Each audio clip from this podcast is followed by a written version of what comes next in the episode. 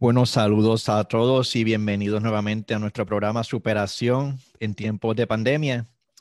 Y hoy pues tengo una persona pues que admiro mucho y que creo que nos va, nos va a ilustrar bastante sobre todo lo que es la, sobre varios temas de interés.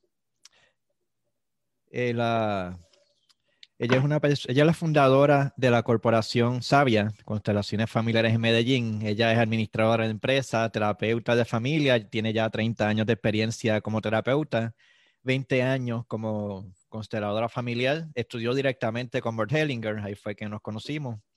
Eh, sacó la maestría tanto en pedagogía sistémica como en constelaciones familiares de CUDEC. Y pues aquí tenemos a Margarita Herrera. ¿Cómo estamos, Margarita? Saludos. Hola Javier, ¿cómo estás? Muchas gracias por la invitación. Tengo mucho gusto de estar aquí contigo. He visto algunas entrevistas que les has hecho a varias colegas y es una información muy bonita y de mucho servicio para las personas en este momento. La verdad que estamos en unos tiempos de cambio y yo entiendo que es bien importante que cada cual pueda estar en paz con, con todo lo que está pasando y no solamente sobrevivir estos momentos, sino que es una oportunidad para crecer y para tomar nuestro lugar, para sernos mejores seres humanos, para aprender a vivir mejor, para eh, pues ser más felices, hacer lo que de verdad nos, nos, toca hacer para lo que Dios quiere que hagamos. Así que gracias por, por apoyarme en esta misión que yo creo que es importante. Este, el tema de hoy, las órdenes del amor. ¿Cómo, ¿Qué son las órdenes del, amor? Los órdenes del amor, eh, Javier, es, eh, yo creo que es una de las sistematizaciones filosóficas más profundas, más valiosas que hizo nuestro maestro Bert Hellinger y que son de una utilidad inmensa justamente para que cumplamos ese propósito al que nos estás invitando de crecer y evolucionar como seres humanos, porque nos permiten que esos órdenes del amor sean una guía, como una, como una señal en el camino del viaje hacia adentro que en este momento la vida nos está invitando a hacer. Y esos órdenes, pues se los voy a nombrar y a la audiencia que está en este momento escuchándonos, y los vamos a profundizar un poco y mirar cómo los podemos llevar a nuestra vida diaria, que es uno de, las, de los objetivos de esta conversación. Esos órdenes del amor o los principios esenciales de vida que tenemos los seres humanos en nuestras relaciones, que si los cumplimos podemos entonces fluir con amor para tener unas relaciones satisfactorias y felices, ¿no es cierto? En, nuestra, en nuestro trasegar cotidiano. Ese primer orden del amor es la inclusión o la pertenencia. El segundo orden del amor es la, el, el orden o jerarquía. Y el tercero es el equilibrio entre el tomar, dar y recibir. Entonces, ahorita cuando quieras empezamos a hablar un poco más de cada uno y el sentido de la conversación, Javier, o la invitación pues que teníamos pendiente es cómo en la vida cotidiana todo el tiempo estamos escuchando de vivir el presente, de crecer, evolucionar, pero a veces las personas no saben cómo orientarse en ese proceso en la vida. Y a través de estos órdenes del amor es, es como si fuera una guía en el camino, son guías en el camino para nosotros saber cómo encarar situaciones conflictivas en la vida diaria, en las relaciones de pareja, en las relaciones con los hijos, en los duelos, eh, cómo encarar eh, las situaciones, por ejemplo, en relación con el dinero, eh, con la labor, con la profesión, es decir, con todos los aspectos importantes, con la salud y en la enfermedad todos los aspectos esenciales pues, del ser humano, estos órdenes del amor nos dan una guía para la acción. Muchos dicen que son las reglas de la vida, como las leyes que hay que seguir. Las leyes anterior. son leyes, leyes, principios. Dicen, si tú juegas balompié y no sabes que no puedes tocar la bola, pues cada vez que tocas la bola te, te dan penalti. Y uno está perdido. O sea, ¿por qué? ¿Qué hice mal? No tengo idea. Cuando de momento sabes, mira, que no la puedo tocar con la mano, pues entonces todo va a fluir mucho mejor y me va a salir todo mejor. Y en la vida también, cuando yo sé qué es lo que puedo hacer, pues entonces lo hago sin ningún problema. Es muy linda la metáfora que tomaste, Javier, porque la vida es como un juego. Y entonces, si sabemos cuáles son las reglas del juego, pues nos va a ir mejor. Definitivamente.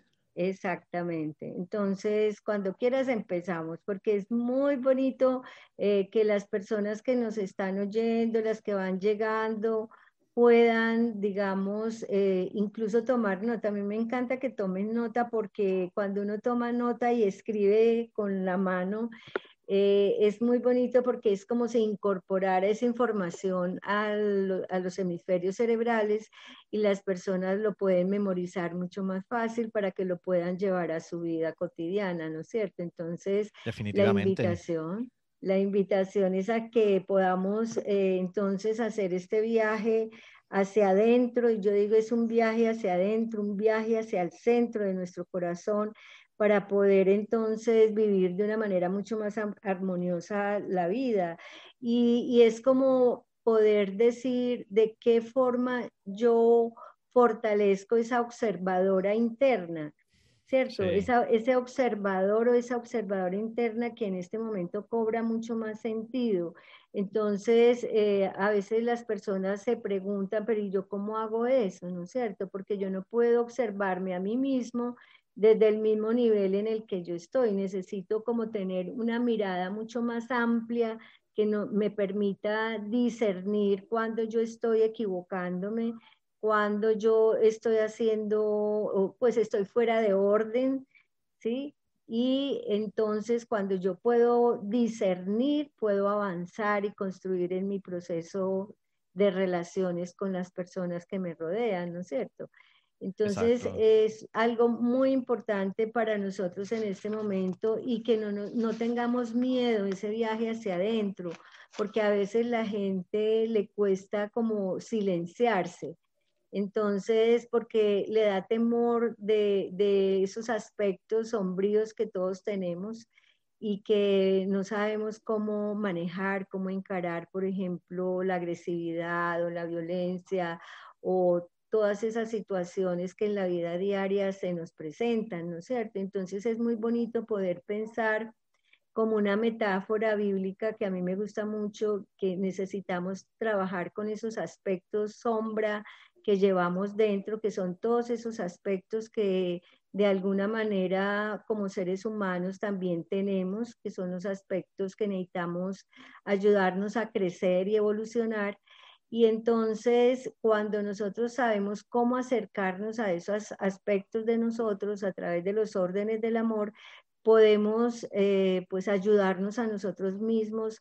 Y la metáfora que yo les tenía, pues que me, me acordé en este momento, es como la, el buen pastor que cuida a todas las ovejitas así estén descarriadas, ¿no es cierto? Entonces esas ovejitas descarriadas son esos aspectos sombríos o esos aspectos negativos o que rechazamos incluso de nosotros, no los queremos ver, pero los proyectamos en los demás precisamente porque no los vemos en nosotros y cuando aprendemos, digamos, a, reconciliarnos con esos aspectos eh, que rechazamos de nosotros mismos, entonces nos completamos y crecemos.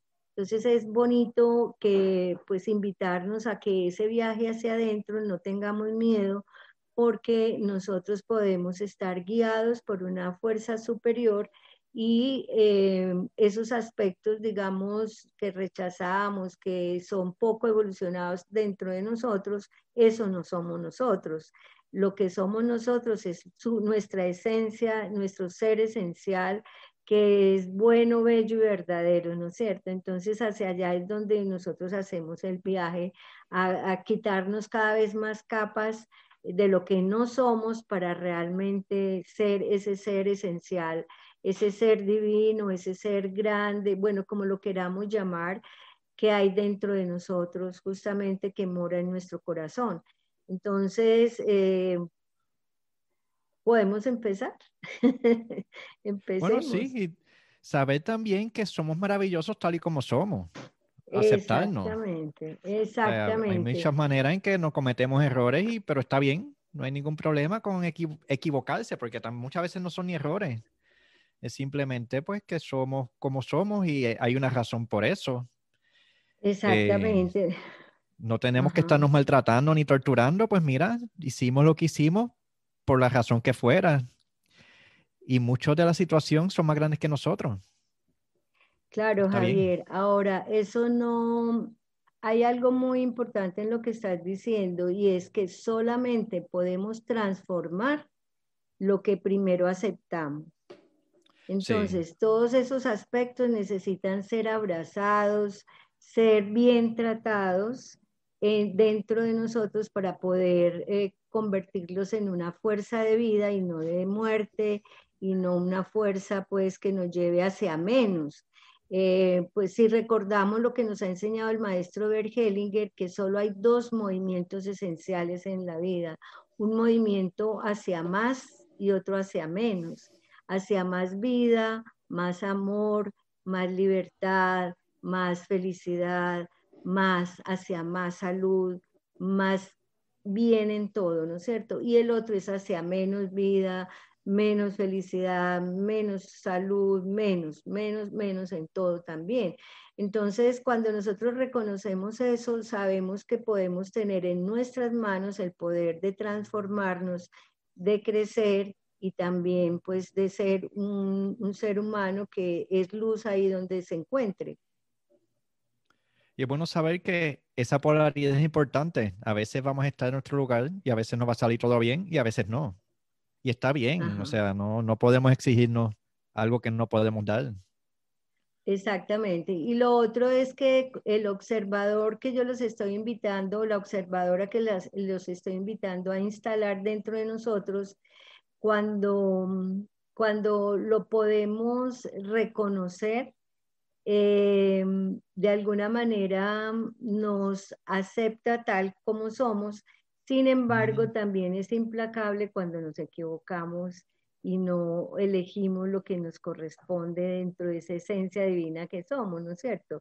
Entonces es un observador que si bien es cierto es compasivo, es un observador que eh, nos, nos ayuda a crecer sin juzgarnos, también es implacable cuando nos equivocamos porque asumimos las consecuencias de nuestros errores con sufrimiento.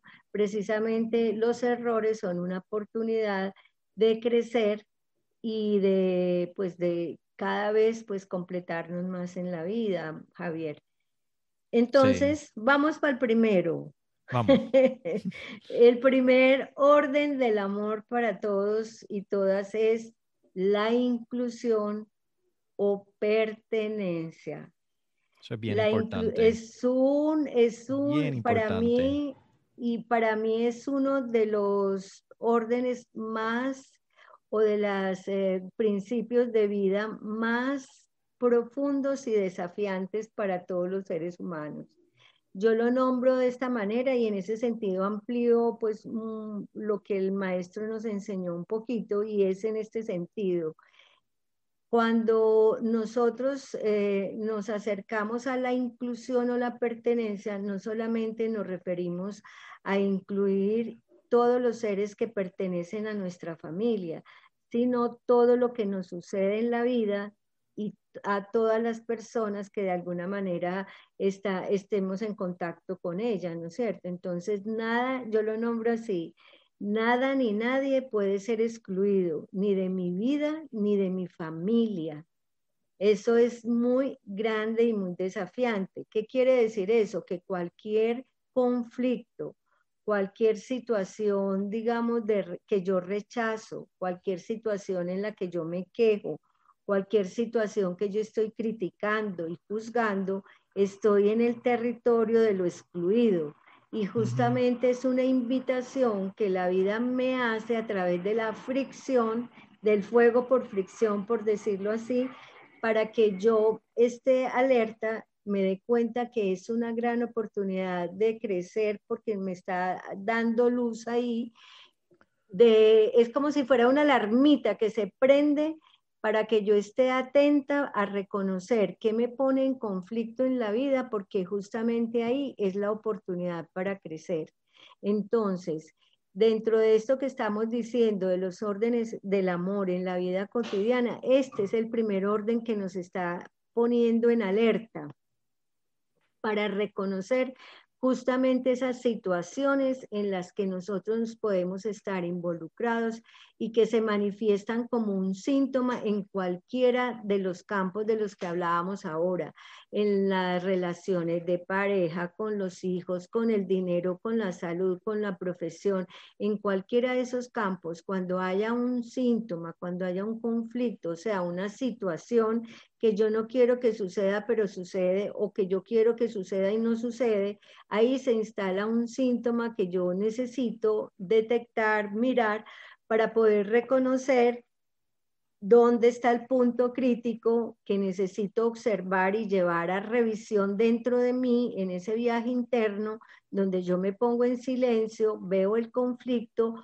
observo de qué manera lo puedo reconciliar, elevar a un nivel superior para resolverlo, ponerme en paz con cada día, eso me ayuda entonces a no acumular y pues realmente es como un aprender a hacer autogestión en la vida diaria y avanzar en ese proceso, digamos, de crecimiento al que la vida nos está invitando todo el tiempo y con mayor razón en estos momentos, que es como si estuviéramos eh, pues como encarando también la muerte, ¿no es cierto? La muerte está ahí a la vuelta de la esquina como con más... Eh, evidencia que en otros momentos cuando no estaba el COVID, como lo nombro yo. Entonces, esa es una de las grandes invitaciones. Ahora, ¿cómo vemos eso en la familia, Javier? En la inclusión o la pertenencia, o sea, todas las personas que rechazamos, a las que le negamos un lugar por cualquier circunstancia, porque ha cometido errores, porque hasta, digamos, ha sido un asesino, un estafador, un violador, o sea, todas esas que son palabras mayores, todas esas personas generalmente de una familia se excluyen y las sacamos del corazón y justamente eh, hay un orden, este orden del amor no permite que nadie sea excluido. Y entonces, ¿qué sucede? Que una persona de una generación que viene después va a representar ese excluido, trayendo entonces comportamientos muy difíciles. Entonces, Se van a tomar esa energía. Exactamente, entonces, y es elegido inconscientemente. Si la persona, ni se da cuenta. No, no, para nada, exactamente.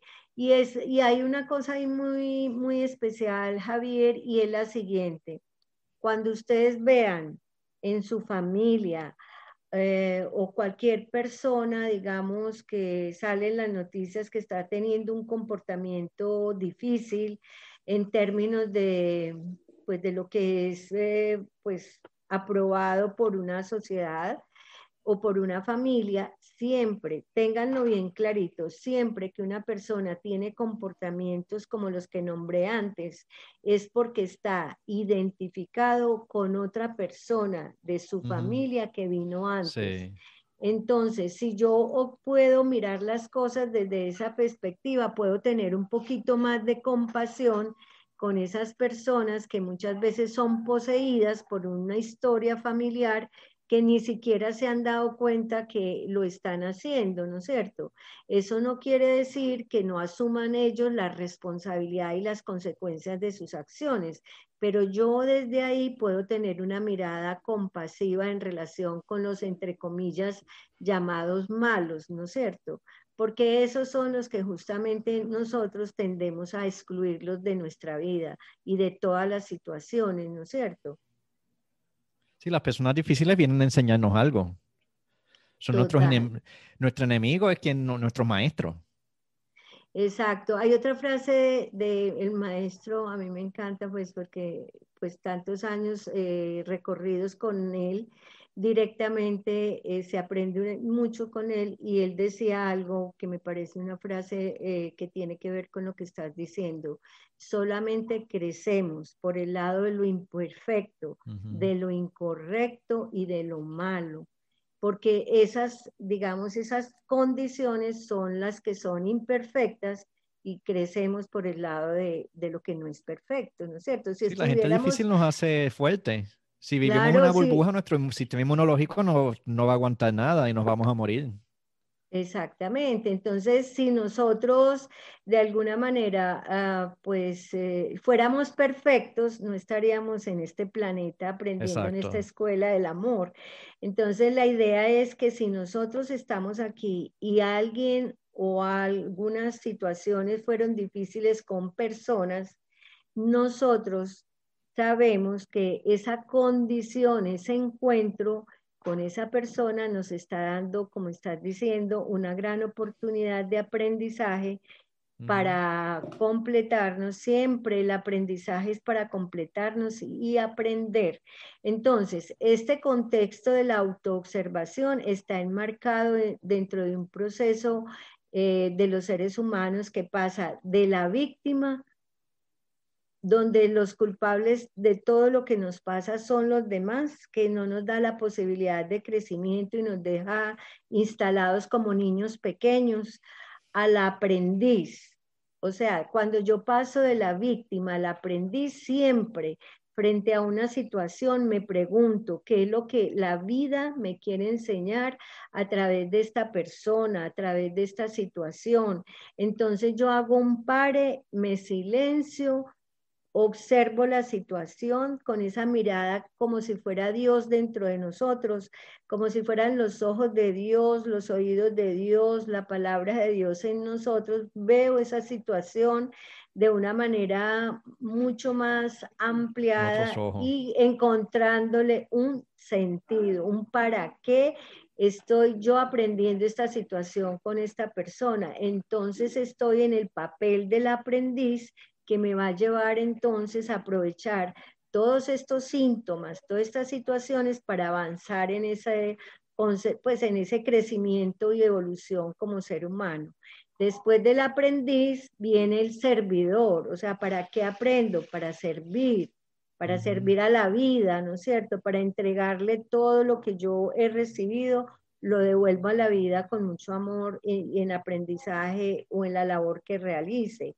Y después de que yo hago toda esa labor de servicio, entonces ya puedo crear también mi realidad.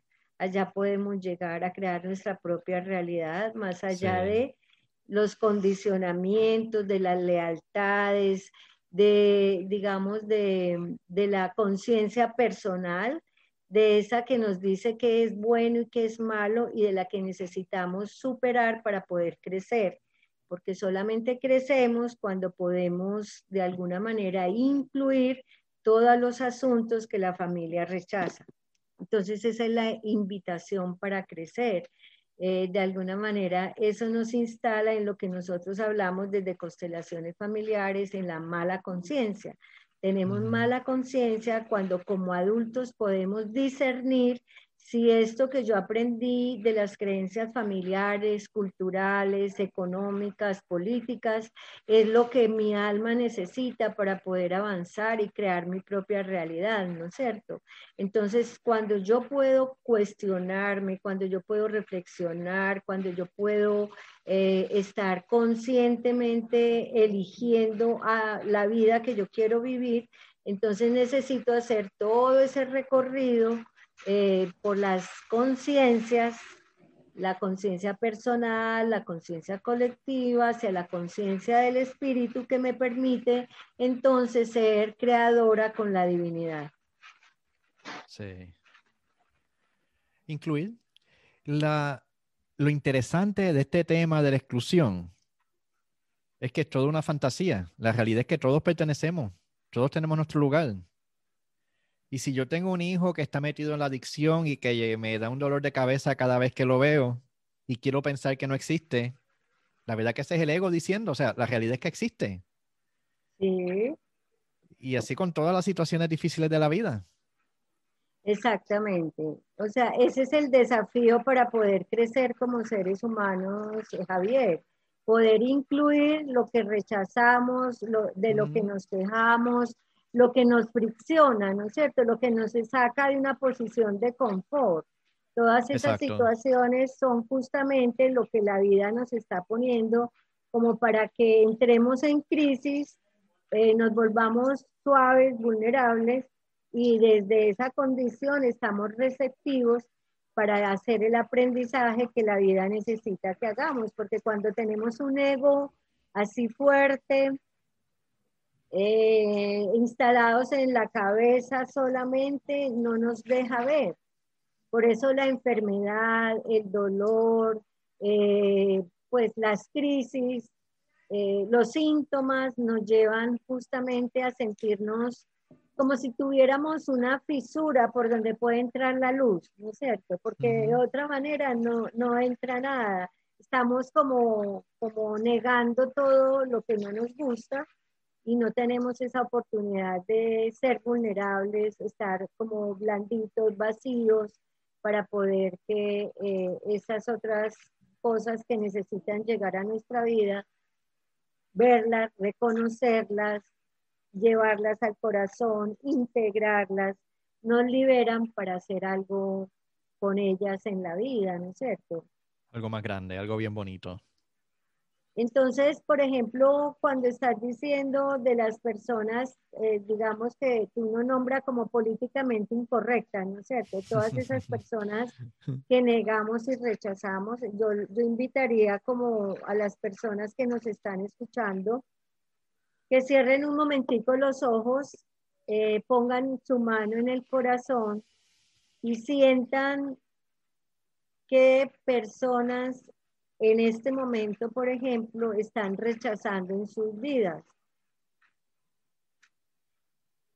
Y con esa, ese sentimiento de poner la mano en su corazón, como diciendo, desde mi sentir del corazón, pido al ser superior que lo abra, abra mi corazón para poder darle un lugar a todas esas personas estoy rechazando en mi vida en este momento porque yo sola no lo puedo hacer o yo solo no lo puedo hacer. Entonces, cuando yo no lo puedo hacer solo porque es demasiado grande para mí el dolor o el sufrimiento, entonces yo invoco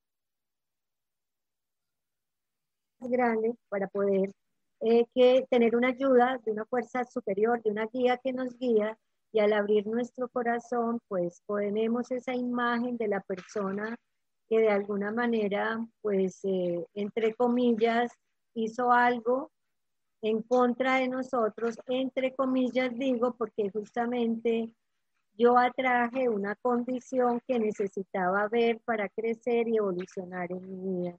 Y yo puedo decir a esa situación, sí, ahora la veo, la reconozco, eso tiene que ver con algo que yo no he sanado en mi historia familiar, con papá, con mamá, con mis hermanos, historias que pasaron tal vez con mi abuelo, con mi abuela, con mis tíos, y tú me la estás trayendo nuevamente a mi vida para que yo me dé cuenta que hay algo que está faltando para ser visto, reconocido. Y en ese sentido te puedo dar las gracias porque esta situación también la vivió mi mamá, la vivió mi papá, o tal vez la vivieron otras personas de nuestro, de nuestro árbol familiar, de nuestro árbol genealógico. Y desde ahí yo puedo decir, ahora lo veo, lo reconozco, soy muy pequeño para llevar estas historias. Gracias a la persona que me lo está ayudando a ver, lo que me fricciona, lo que me duele. Abro mi corazón para comprender, para poder crecer a través de esta situación, para poder transformar este sentimiento de rabia, de resentimiento, tal vez de odio, pueda convertir esto en una fuerza de vida, en una fuerza de amor. Y es como si con esa ayuda llenáramos de luz todas estas situaciones, la envolviéramos y elevándola a este otro nivel de conciencia es la única forma en la que la podemos resolver.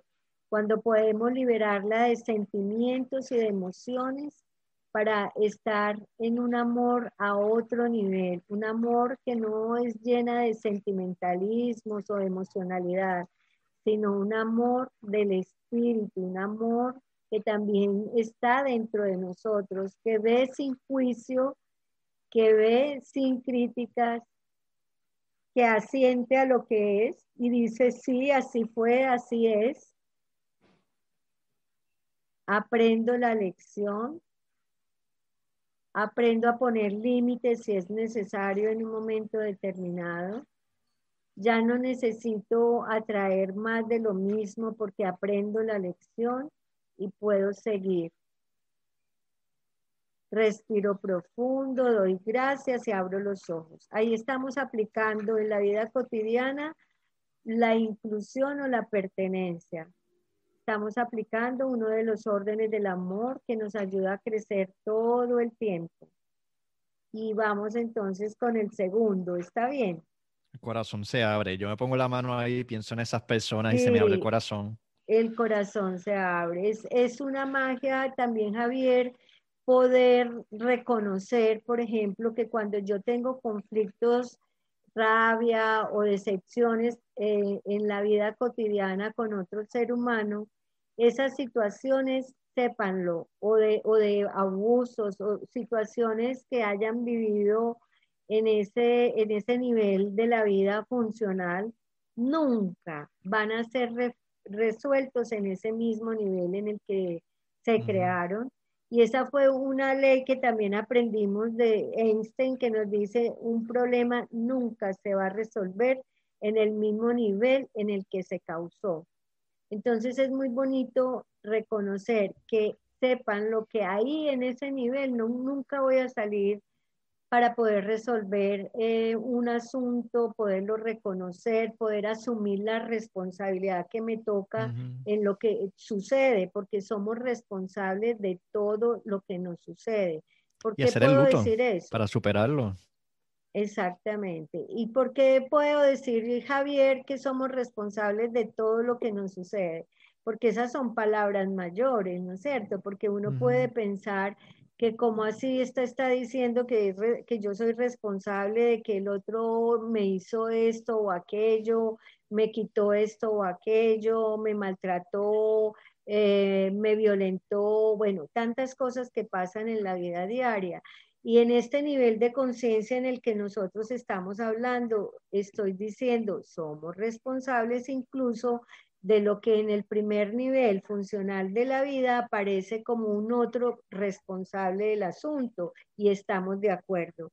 En el primer nivel de funcional de la vida, eh, seguramente hay una persona responsable de una acción. Por ejemplo, si usted va en su carro y un borracho viene y lo choca, pues seguramente esa persona es responsable de sus acciones. Usted tiene que llamar a un abogado, tiene que llamar a un policía de tránsito, tiene que hacer lo que corresponde en ese nivel funcional. Pero en este nivel del que estamos hablando, entonces usted llega y se pregunta, ¿desde qué lugar de mi historia personal yo atraje esa condición que necesito verla para poder reconciliarla, para poder sanarla y no tener que eh, pues como seguirla trayendo en la vida para poderla sanar, ¿no es cierto? Entonces, en ese orden de ideas, yo puedo empezar a decir, bueno, en mi historia familiar, ¿qué otras situaciones a otras personas le han pasado que son semejantes a esta, ¿no es cierto? O qué, qué eh, energía de víctima hay en mi familia. Entonces veo que mi papá se puso como víctima, que, o que mi mamá era una víctima de, de, mi papá o cosas así. Entonces la vida me está recreando una situación que amerita ser vista, ser reconocida para poder sanar, porque atraemos en la vida real o en la vida funcional todo lo que no hemos resuelto. Y entonces si no lo hemos resuelto es porque se está repitiendo algo de mi historia. En ese sentido, yo me hago responsable para sanar y reconciliar esas cosas que me están pasando afuera, porque seguramente es una historia que no se ha sanado en mí. Y desde ahí soy responsable, ¿no es cierto? Entonces, esa es como la invitación con este primer orden de la vida, cómo lo podemos, eh, digamos, llevar a nuestra reflexión cotidiana y que no nos durmamos sin antes haber reconciliado cada situación, porque o si no se nos hace un basurero que después lo que nos lleva es a una depresión o a una crisis ya que casi que psiquiátrica. En cambio, cuando aprendemos a auto, autogestionar todos esos conflictos en la vida diaria, nos ayuda a estar en paz con cada día y avanzar. ¿Sí? Sí. Y nos lleva también a la humildad, aceptar humildemente lo que está pasando. Yo tenía una expectativa de montarme en el carro y llegar a este lugar y hacer lo próximo que iba a hacer, pero pues la situación es otra. Ahora no voy a poder llegar, tal vez no tengo carro, tal vez no tengo dinero para comprarlo, pues ahora entro en otra etapa en mi vida. En vez de pelearlo, pues decir, pues mira, así es. Esto es lo que me toca ahora y tal vez detrás de eso viene algo más grande, más importante. Así, ahí estás hablando de otro principio de la filosofía de Bert Hellinger que está muy ligada a los órdenes del amor y es el asentir a lo que es. Es muy lindo, es decir, sí a lo que es. ¿Qué, ¿Qué significa eso? Sí a lo que es, es que hay asuntos que en la vida no está en mis manos cambiarlo. O sea, yo no puedo cambiar ni a mi papá, ni a mi mamá, ni a mi pareja, ni a mis hijos. Yo no puedo, yo no puedo cambiar otra persona en mi vida. Yo no puedo que esa persona sea como a mí me gustaría que fuera. Ahí no está el territorio donde yo voy a cultivar nada. El único territorio donde yo puedo cultivarme es a mí mismo. Y es aquí adentro donde yo puedo cambiar la realidad que estoy viviendo si es que no me gusta. ¿No es cierto? Si la realidad que yo vivo no me gusta, no estoy de acuerdo con ella, yo no la voy a cambiar afuera. Se cambia en la sutileza del corazón. Ahí es donde yo cambio. ¿Y cómo cambio? Reconciliando, sanando, observando cuáles son esos conflictos de afuera, porque realmente el otro simplemente es un pretexto de la vida para que me mire a mí misma o a mí mismo. Entonces yo entro en pausa, entre en pausa, entre en silencio, eh, respire profundo, traiga ese evento, traiga a la otra persona, asuma su responsabilidad, deje que el otro asuma la suya, que en eso usted no lo va a cambiar, ¿no es cierto? Dele gracias por traerle esa información que usted necesita sanar. Eleve, eleve esa energía a su corazón si siente que se le sale de las manos humanamente y invoque esa asistencia de ese ser superior que seguramente le va a ayudar a abrir el corazón, a sentir a esa situación y poder fluir con ella, con la vida, para crecer, ¿no es cierto? Exacto. ¿Qué fue lo que hicimos ahora al ponernos la mano en el corazón? Exacto. Imagínense, ese mero hecho ya estoy haciendo, haciendo lo, lo, que, lo suficiente, ¿no es cierto? Ya con eso, pues es como un primer pasito. Yo les estoy dando aquí como tips para esos primeros pasitos de ese viaje interior, de cómo cuidarnos emocionalmente en la vida. O sea, no deje un conflicto sin resolver para el otro día. No le estoy diciendo que tiene usted que ir a hablar con la persona que tuvo el conflicto, no. Le estoy diciendo que lo sane dentro de usted, ¿sí? porque realmente el conflicto no fue con el otro, sino con usted mismo. Entonces usted no necesita al otro presente para poderlo resolver. Entonces usted se desarma internamente, usted resuelve su rabia, su resentimiento. Si está sintiendo enojo, sienta el enojo, pero no se quede ahí. ¿no es cierto? Avance hacia su corazón, porque en el corazón hay reconciliación, en el corazón no hay dualidad, en el corazón justamente es cuando la dualidad se hace síntesis y cuando la realidad se hace síntesis se convierte en una fuerza de vida, en una fuerza de más amor, ¿no es cierto? Entonces esa es la tarea que todos los días tenemos. Cuando usted esté criticando, cuando usted se esté que, usted quejando de, que la política, de que yo no sé qué, de toda la economía, de las cosas afuera, pausa, escúchese lo que dice, haga pausa, respire profundo, entre en usted, reconcilie la situación, si le cuesta mucho, pida asistencia divina, Dios mío, sola no puedo, abre mi corazón.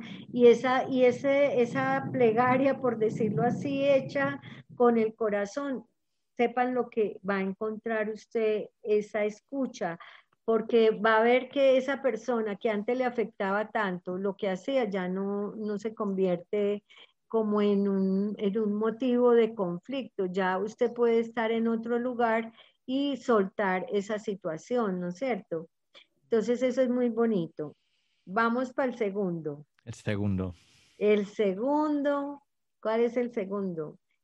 La jerarquía o el orden. Respetar al grande. A veces somos, a veces somos muy rebeldes y muy arrogantes y no queremos reconocer que hay otros que llegaron primero que nosotros, que hay otros que son más grandes que nosotros. Y es muy bonito porque esa jerarquía tiene que ver con el tiempo de pertenencia a un sistema, no es una jerarquía de dominio ni de imposición ni de crear esclavos. No, no estamos hablando de esa jerarquía, estamos hablando de una jerarquía que le da simplemente el tiempo el que llegó primero está primero, ¿no es cierto? Es, es algo como tan, tan lógico, como una verdad pues indiscutible, ¿sí? Entonces, el que llegó primero a la familia, ¿quién fue? El papá y la mamá. ¿Quiénes fueron? Papá y mamá llegaron primero. Ese es el orden. Ellos son los grandes y nosotros somos los pequeños frente a ellos. ¿No es cierto? Y cada uno de nuestros hermanos ocupa un lugar de acuerdo al tiempo que eh, le correspondió llegar, ¿no es cierto? Entonces, cuando yo ocupo mi lugar, es muy importante reconocer todos los seres vivos o no que vinieron antes. Eso es muy importante, Javier, porque muchas veces cuando los niños no, digamos, han sido abortados o no nacieron, entonces no se les da el lugar que les corresponde y llega un nuevo ser, un nuevo niño, un nuevo hijo y está ocupando el lugar del anterior, con lo cual está viviendo un destino que no le corresponde, ¿no es cierto? Y eso trae implicaciones para la vida de ese, de ese otro ser que sí está vivo. Entonces, por eso es tan importante, porque para el alma de la familia, para, eh, pues, digamos, ese inconsciente familiar colectivo, no importa cuánto duró en la vida, sino que existió. ¿Sí? No importa si duró una hora, un mes o un siglo, para la vida es igual. Entonces, por eso es tan importante saber cuál lugar ocupamos porque muchas veces no sabemos que, los papás o las mamás tuvieron pérdidas y en las constelaciones familiares vemos cómo aparecen esos hermanitos que no se les ha dado un lugar. Cuando eso sucede, entonces simplemente le damos un lugar en el corazón, un nombre, y eso nos ayuda a ocupar el lugar en el contexto del primer sistema que tenemos todos los seres humanos, que es la familia, para poder ocupar después un lugar en el mundo, ¿no es cierto? Ese lugar es en la pareja, una nueva familia que forme, eh, la empresa que hago o la empresa donde trabajo, todo el orden que yo tengo originalmente instalado, ese formato, esa, digamos, esa impronta relacional que yo construí con mi familia, está incorporada en mí, la llevo a donde quiera que vaya. Entonces, si yo, por ejemplo, de niña vi que la relación de papá y mamá no estaba en orden y como niña yo quería pues que el bienestar de papá y mamá y con esa arrogancia infantil creo que los puedo ayudar a que estén mejor, etcétera, etcétera, y me pongo como si fuera más grande que papá o más grande que mamá a querer ayudarlos, etcétera, etcétera. Entonces, ¿qué va a suceder ahí? Que yo pierdo mi lugar como hijo, asumo con arrogancia un lugar que no me corresponde y muchas veces ni siquiera me doy cuenta, ¿no es cierto? Y ese Por lo general lugar uno no se da cuenta. no se da cuenta para nada, porque es también del orden del, del inconsciente y del pensamiento mágico infantil del niño o la niña que llevamos dentro. Ese ¿Y quién niño soy yo para decirle a mi papá cómo tiene que vivir su vida? ¿cómo ¿Quién soy yo para decirle a mi mamá cómo tiene que tener su relación? O sea, ellos escogen. Exactamente, exactamente. Imagínate que muchas veces, muchas veces nosotros eh, nos convertimos como si fuéramos la mamá de la mamá o del papá. Eso tiene ¿sí? un peso Y los regañamos, les decimos qué tienen que hacer, eh, les decimos eh, pues que salgan o no salgan, que se apliquen la vacuna o que no. Eh, bueno, pues un montón de cosas queriendo protegerlos. Seguramente hay una intención, entre comillas, buena, pero nos desbordamos en el lugar que ocupamos porque somos los pequeños y no nos damos cuenta que de alguna manera estamos asumiendo asuntos como que no nos corresponden, ¿no es cierto? Ahora, cuando papá o mamá también entraron en conflicto de pareja o cualquier asunto, o papá ya se fue o ellos se separaron, ¿no es cierto? Entonces, muchas veces el hijo o los hijos que quedan quieren ocupar ese lugar del padre que se fue o de la madre que se fue o del padre que murió y estamos asumiendo como si fuéramos una pareja simbólica de papá o de mamá, con lo cual también trae consecuencias para la vida de una persona porque muchas veces no puede hacer pareja porque ya tiene una, que es el papá o la mamá, ¿no es cierto? Exacto. Entonces, todos esos asuntos traen implicaciones serias para las personas eh, en donde quiera que vayan, porque están haciendo eh, ese mismo modelo relacional. Por ejemplo, si yo me siento más grande que mi papá y mi mamá, me siento mejor que ellos, siento que yo lo hago mejor que ellos, que yo soy mejor papá que ellos o mejor mamá. Entonces, cuando yo voy a una empresa, yo con el jefe voy a tener muchos conflictos porque yo, yo quiero decirle al jefe qué es lo que tiene que hacer, porque yo soy el que sé, ¿no es cierto? Claro. Él lleva muchos años, yo acabo de llegar, pero él no sabe. Yo soy el que sé y me voy a imponer. Eh, exactamente. Y bueno, por ejemplo, por ejemplo, en el caso de que vos estés en una empresa y lleves 20 años y llegue una persona, digamos, más joven que vos y con menos experiencia, pues bueno, la persona que llega, pues debe respetar tu, tus 20 años en la empresa. Sin embargo, vos también necesitas respetar que el otro es el jefe y que vos no estás al servicio de una persona, sino de una empresa con unos objetivos para los que te contrataron. Y pensando Exacto. más en eso, te pones también al servicio de la persona que llegó, le planteas, digamos, las cosas como se han hecho en la empresa y han funcionado, pero deja al jefe con la autonomía para elegir si lo toma o no. Y vos con humildad, que fue la palabra que empleaste ahora, que me parece que es una medicina que nos la tenemos que tomar todos los días. Definitivo. Entonces yo puedo decirle al jefe, mire jefe, aquí en esta empresa se han hecho las cosas de esta manera, nos han funcionado, yo le puedo traer esta propuesta, si usted está, si para usted está bien, pues la toma y si no, pues para mí también está bien, ¿me entiendes? Y ahí se disuelven posibles conflictos porque no me reconoce, no me ve, no valora la experiencia mía, y bueno, y entro en un montón de de disertaciones que pueden traerme muchos conflictos con la autoridad en un momento determinado, ¿no es cierto? A mí no me toca decidir lo que como el dueño de la compañía tiene que correr su negocio. Si ese no es mi Ujú. lugar, porque no estoy alineado con mis valores, eso es otro tema, entonces me toca irme, pero a mí no me toca dirigir la empresa, solo dirige el dueño. Exactamente, o el gerente que lo el gerente, sí. nombraron, o el jefe, ¿no es cierto? El jefe. Por ahí Sí. hay un dicho que dice que uno le causa como cierto, cierta maluquera, que el jefe es jefe aunque mande mal. ¿no Claro, es sí. El jefe. Por eso si yo sé más, si yo siento que, que tengo un conocimiento técnico más, más, digamos, sofisticado que el jefe, yo lo pongo al servicio. Y si yo me pongo con humildad, si quiere lo toma o si quiere no, y yo estoy tranquilo porque yo cumplí con mi parte, no cumplo con lo que no me corresponde porque en mí no está la decisión, No pero yo sí, eso, y yo me quedo tranquilo, o sea, yo no me fricciono por esa situación porque entiendo que es el otro el que toma la decisión y está bien, ¿no es cierto? Sí, es un peso enorme si trato de cambiar algo que no es mío. Exactamente. Entonces, mira que ahí, ahí perdemos tanta energía en la vida. Sí. Cuando no sabemos ocupar nuestro lugar. Entonces es muy bonito el orden. A mí hay una frase de Hellinger que me encanta y es, primero está el orden que el amor.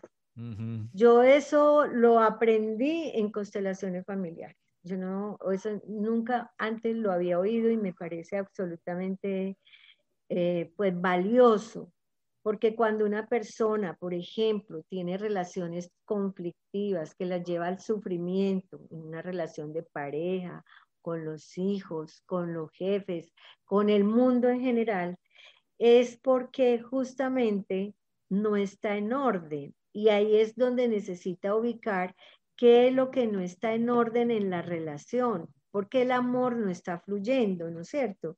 Entonces, cuando un hijo se pone en orden, no se iguala con el papá, cuando un subalterno no se iguala con el jefe, sino que lo respeta, le da su lugar, lo valora, lo ve, entonces es, esa es una manera de ocupar el lugar con humildad y poder fluir muy bonito en las relaciones, ¿no es cierto? Cuando las relaciones no están fluyendo es porque alguna situación no se está teniendo en cuenta, estoy fuera de lugar, me siento más grande, ¿sí? O y ser feliz con lo que tengo, ser feliz con mi lugar. Si soy hijo, soy hijo, es excelente.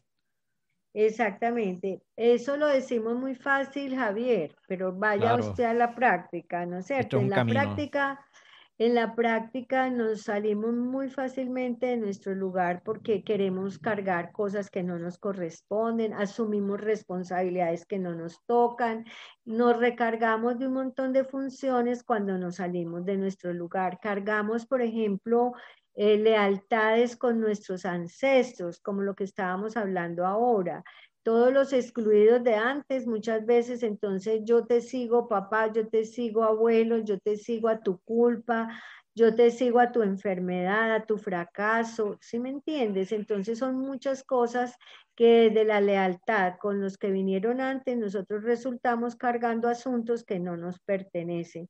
Entonces, Lo bonito es, cuando nos damos cuenta, rápido podemos tomar nuestro lugar. Es decir, esto a mí no me toca. Ese es el problema de aquel, yo me encargo de lo mío y soy feliz manejando lo mío. Eso, y, y, lo hacemos desde una posición humilde, o sea, no es que a mí no me toque y no me importa, sino que yo asumo, reconozco cuáles son mis límites y hasta dónde yo puedo eh, hacer o no hacer, ¿no es cierto? Entonces yo digo, papá, mamá o abuelo, yo dejo contigo tu culpa, yo dejo contigo tus miedos, tu enfermedad, tus fracasos económicos y los respeto, los suelto, porque soy muy pequeño o pequeña para llevarlo. Si yo entonces me ubico y traigo esa imagen a mi corazón donde yo me hago pequeña frente a mis padres, esa es una imagen poderosamente sanadora en tanto me está ubicando en mi lugar y estoy poniendo en la palabra cuál es mi situación en la relación con ellos, ¿no es cierto?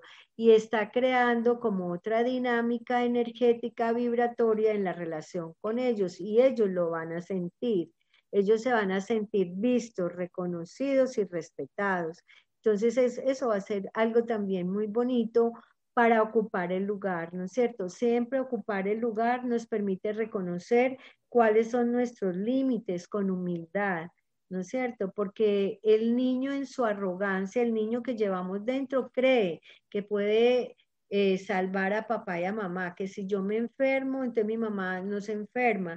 Cree que puede en su pensamiento mágico negociar con Dios el bienestar y las buenas condiciones para los padres, pero eso no funciona de esa manera, ¿no es cierto? Y damos todo, damos la vida, damos la salud, damos nuestro bienestar a nombre de algo que es una fantasía de niño. Ahí lo dijiste, salud, bienestar, eh, prosperidad, todo lo entregamos ahí. Ajá. porque asumimos cosas que no nos corresponden, ¿no es cierto? Entonces es bien bonito lo que estás diciendo porque nos está hablando de la importancia del orden. ¿sí? A mí me parece bonito esa frase porque yo siempre empiezo una consulta terapéutica con esa frase. ¿Qué necesito poner en orden en mi vida para lo que yo quiero que pase, ¿no es cierto? ¿Qué necesito poner en orden en mi vida para hacer o construir una relación de mi relación de pareja con bienestar, la mía, pues es muy importante nombrar que es la relación de pareja mía. La de eh, ¿qué necesito? a ellos. Exacto, ¿qué necesito poner en orden en mi vida para, digamos, eh, que el dinero fluya en abundancia y saberlo disfrutar, por, por decir algo? Entonces, ahí hay situaciones que yo necesito empezar a reconocer que tienen que ver con el orden. ¿Cómo está el orden en la relación con tu papá y con tu mamá? Exacto. ¿Sí? Entonces, eh, pues eh, todo eso es importante eh, cuando estamos haciendo este viaje interior, cómo tomar este orden y evaluarlo, o sea, cuál de los órdenes del amor yo estoy transgrediendo y por eso es que las cosas se bloquean, no están fluyendo y no me están llevando al bienestar, ¿no es cierto? Como esa frase de Hellinger, primero está el orden que el amor. Y, se acuerda esa imagen, eh, Javier, tan bonita de comparar el orden y el amor con el cauce del río y el río. El cauce es el orden y el río es el amor. Mm. Entonces, ¿qué le pasa al, digamos, al amor cuando no, o al río cuando no tiene cauce? Se desborda. Lo mismo sucede con las relaciones humanas. Cuando las relaciones, el amor no tiene orden, o sea, yo no estoy ocupando el lugar que me corresponde, esas relaciones no me conducen al bienestar, sino al sufrimiento. Y cuando una relación está en ese contexto del sufrimiento, es un llamado para qué? Pausa. Cerramos los ojos, respiramos, nos la respiración nos pone en presente, empezamos a observar qué necesitamos reconciliar de esta historia que yo estoy viviendo, qué necesito entonces ver en la relación con papá y con mamá, porque seguramente ese fue el primer desorden al que yo, eh, al que yo accedí o viví. Y entonces desde ahí me ocupo nuevamente de estar pequeña frente a ellos, de tomar la relación de ellos como fue, de respetar y soltar lo que ellos vivieron, de pedir su bendición para hacerlo diferente, etcétera, etcétera, ¿no es cierto? Entonces todas esas cosas ayudan para poder avanzar en este proceso de, de, digamos, del viaje interno para trabajar y autogestionar las emociones todos los días, ¿no es cierto? ¿Cuál sería la tercera, el, tercer orden del amor? El tercer orden del amor es el equilibrio. El equilibrio entre el tomar, dar y recibir. Importantísimo. Bien importante o sea, es que el equilibrio, el dar, el tomar, dar y recibir es lo que me permite construir las relaciones, ¿no es cierto? Entonces, el primer tomar es el tomar a papá y tomar a mamá. ¿Qué quiere decir tomar? Aceptarlos pues yo, por ejemplo, son. Yo te doy este vaso con un poquito de agua que tengo aquí, con clorofila, que me gusta mucho, y yo te la doy y vos me lo recibís. O, o vos me lo diste y yo lo recibo aquí, ¿no es cierto? me diste el vaso con agua y yo lo pongo encima del escritorio. Ahí que hice yo, recibí pero no tomé, ¿cierto? Mm. Pero cuando yo te recibo el vaso con agua y hago esto, ahí sí me lo tomo. Esa es la invitación, tomar a papá y a mamá y me la tomo con todo. Esta agua yo no le puedo decir que el colorcito verde, que casi no se ve verde, sino como negro, ese colorcito ese colorcito yo no se lo puedo quitar. Lo mismo pasa con papá y con mamá. Yo no puedo decir que le doy un lugar a mi papá y a mi mamá, pero, le, pero esto no me gusta, pero esto no sé qué. no, lo tomamos y lo tomamos con todo, porque en la misma medida en que tomamos a papá y a mamá con todo, nos estamos reconociendo y tomando a nosotros mismos, porque nosotros somos papá y mamá junticos. Las cosas son exactamente como son, no como nuestro niño interior quisiera que fueran. Exactamente. Entonces, como papá y mamá no son como el niño interior quería que fuera, con sus expectativas, con sus anhelos infantiles, con sus deseos de que sean distintos, entonces hay una frase también clave ahí, eh, Javier, y es, papá, mamá, lo que no me pudieron dar, me lo doy yo ahora. qué lindo. Esa frase para mí es empoderadora del adulto y la adulta que llevamos dentro. Exacto. ¿No es cierto? ¿Sí? Y ahí está la respuesta a todos los conflictos. Vamos a tomar al adulto. Exactamente. Entonces, papá, mamá, lo que tú no me pudiste dar, papá, lo que tú no me pudiste dar, mamá, me lo doy yo ahora, a la edad que tenemos, ¿no es cierto? Y estamos como grandecitos, ¿no es cierto? Para seguir en esa actitud, digamos, de reclamo, queja, crítica y juicio con papá y con mamá. Entonces, ese es el orden, colocarnos frente a papá y a mamá como adultos, pero no cualquier adulto, un adulto consciente. que es un adulto consciente? Que ya puede colocarse frente a los padres con un sentimiento profundo de gratitud por la vida que nos dio, que es lo más grande. Papá, mamá, me dieron la vida y eso es lo más grande. La tomo toda, con todo, con lo bueno y con lo no tan bueno al precio que les costó a ustedes y que ahora a mí me cuesta. Entonces, esa frase es una frase donde nosotros estamos soltando a ese niño herido que está lleno de expectativas, críticas, exigencias, reclamos, anhelos infantiles, deseos de que sean distintos. Entonces, cuando nosotros nos podemos ir acercando a papá y a mamá cada vez más, desde ese lugar adulto, y a sentir a lo que ellos son, que ellos no tienen que pensar como yo, pues somos un, tenemos una brecha generacional por el hecho de ser padres e hijos, ya está pues que no, no, nunca vamos a pensar igual. Entonces, listo, yo respeto la forma en que mi papá y mi mamá ven el mundo, su historia, sus formas eh, de relacionarse. Yo no sé, así como dijiste ahora, yo no tengo desde mi lugar de hijo por qué criticar o juzgarlos a ellos, ¿no es cierto?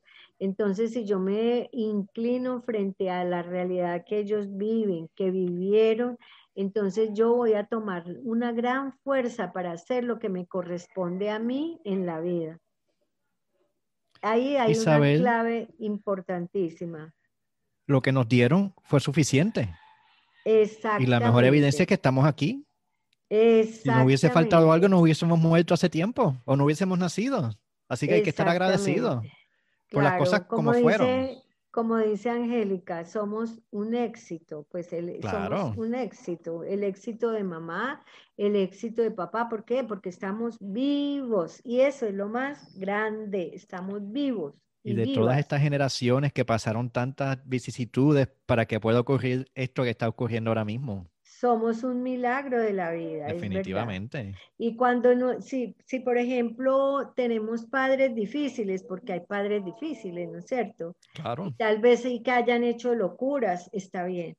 Pero cuando nosotros podemos ver a nuestros abuelos, que detrás de nuestros padres están nuestros abuelos, nuestros bisabuelos, nuestros tatarabuelos, todo ese río de personas, de seres humanos que tuvieron que existir para que la vida fuera pasando hasta nosotros y de nosotros hasta nuestros hijos, eso es tan grande. Cuando yo pongo esa imagen en mi corazón, me va a dar mucha fuerza para poder asentir al papá imperfecto que de alguna manera pues está ahí al frente como un ser humano.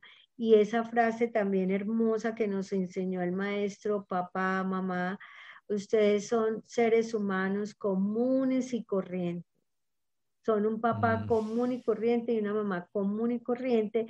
Y yo soy una hija como, pues común y corriente. Y eso de También. alguna forma nos pone en una condición de humanidad y de considerar que nos equivocamos, que tenemos defectos, que estamos en un proceso de crecimiento, que si yo estoy escuchando esto que ustedes están oyendo, que se, tuvimos esa gran oportunidad de estar con el maestro Bert Hellinger, con tantos Sí. maestros hermosos que nos Sí. han dado tanto.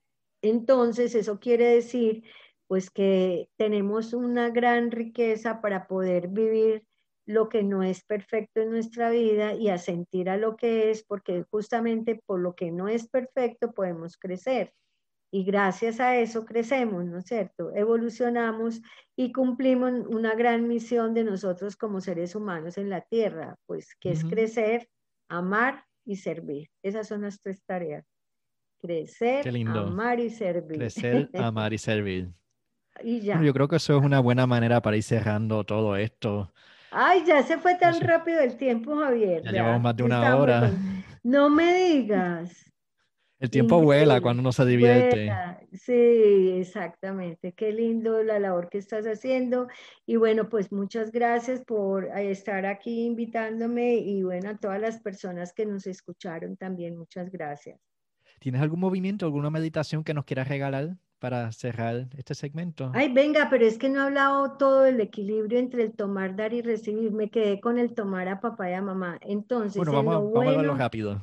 Eso, entonces no, podemos poner las manos en el corazón, respiramos profundo, o sea, este es como el santo y seña de la pausa para entrar dentro de nosotros y poder justamente frente a cualquier situación que se nos presente en la vida diaria conflictiva, hacer la pausa, respirar profundo, abrir nuestro corazón, poniendo las manos ahí encima, invocar esa presencia del ser superior en nosotros, invocar para que nos ayude a tener claridad en ese momento. Y con el corazón abierto, el cuerpo relajado, tranquilo, pues porque entramos en esta pausa de meditación, de respiración, traemos esa imagen de papá y de mamá frente a nosotros, inclinamos nuestra cabeza, asentimos a lo que ellos son y decimos sí, Sí. Sí papá, sí mamá, los papá, sí, tomo mamá. con todo, Los tomo con todo. los honro y los respeto. Los honro y Les doy respeto. gracias porque a través de ustedes yo llegué a la vida. Y la vida que yo vivo ahora es lo más grande. Y para alegría de ustedes, la vivo con muchas cosas hermosas. Hago muchas cosas bellas en la vida. Gracias papá, gracias mamá, me dieron lo suficiente. Y lo que ustedes no me pudieron dar, de eso me hago cargo yo ahora. Bendíganme, por favor, para que yo lo pueda hacer diferente. Gracias. Y vamos a visualizar que ellos nos bendicen y que nosotros miramos hacia adelante, hacia la vida, y que vamos hacia la vida a entregar lo que con amor hemos recibido de ellos y avanzamos a entregarle a la vida, a una pareja, a nuestros hijos, a los proyectos que realizamos, entregarle lo que somos, lo que con amor tomamos, porque solo el que toma puede dar y solo el que da recibe de la vida lo que la vida le devuelve por lo que con amor entregas. Y le dices a la vida, vida, aquí estoy, yo sirvo, estoy disponible para entregarte todos mis talentos con amor. Gracias. Y gracias. Wow, qué bonito. Sí. Gracias, Margarita, por, por regalarnos este momentito y esta información tan valiosa y estas meditaciones. Quiero recordar a los que nos escuchen que todo esto queda grabado en la página superacionpandemia.com y en las plataformas, las redes sociales, todas las aplicaciones de podcast. Eh, el que quiera saber más sobre ti, sobre el Centro Sabia, ¿cómo, cómo te contactan? Pues es muy fácil porque también tengo una página en Facebook, Margarita Herrera Rojas, me gusta mucho hacer reflexiones. Em, tenemos también los jueves de Sabia, pues hoy no vamos a hacerlo, el sábado vamos a hacer un trabajo con el padre. Y bueno, pueden escribirme al WhatsApp 310-832-9816. Bueno, si son fuera de Colombia, el más 57. Entonces, bueno, eh, hasta otra oportunidad, Javier. Más 57, 310. 832 9816. 9816. Sí. Ok, ¿y la página del centro cuál sería? Se llama Corporación Sabia. Y es muy bonito porque estamos haciendo ya el cierre de nuestra tercera formación con el CUDEC, en alianza con el CUDEC. Vamos a mm. empezar ya, nos graduamos, pues graduamos a los alumnos en agosto y vamos a empezar en agosto también la nueva formación y también vamos a, mm, a celebrar nuestros 20 años, Javier. Wow, qué, Los qué bien. 20 años de Sabia. Ya llevamos, entonces vamos para la cuarta formación de consteladores familiares en alianza con la Universidad CUDE. Sí. Qué bien. Sí. Fíjense todas las cosas buenas que están ocurriendo alrededor del mundo y de las que podemos ser parte y la tecnología y gracias a la pandemia pues ahora tenemos acceso a ella y... Es muy lindo, eso también es muy bonito lo que nos ha posibilitado pues esta, las redes, el estar digamos en una presencialidad diferente porque también estamos presentes pero de una manera diferente, da la oportunidad a personas de muchos países asistir a todas estas cosas que la vida nos está ofreciendo también. Definitivamente pues gracias a los que nos están escuchando y gracias a ti, Margarita, y muchas bendiciones a todos. Bueno, Javier, gracias.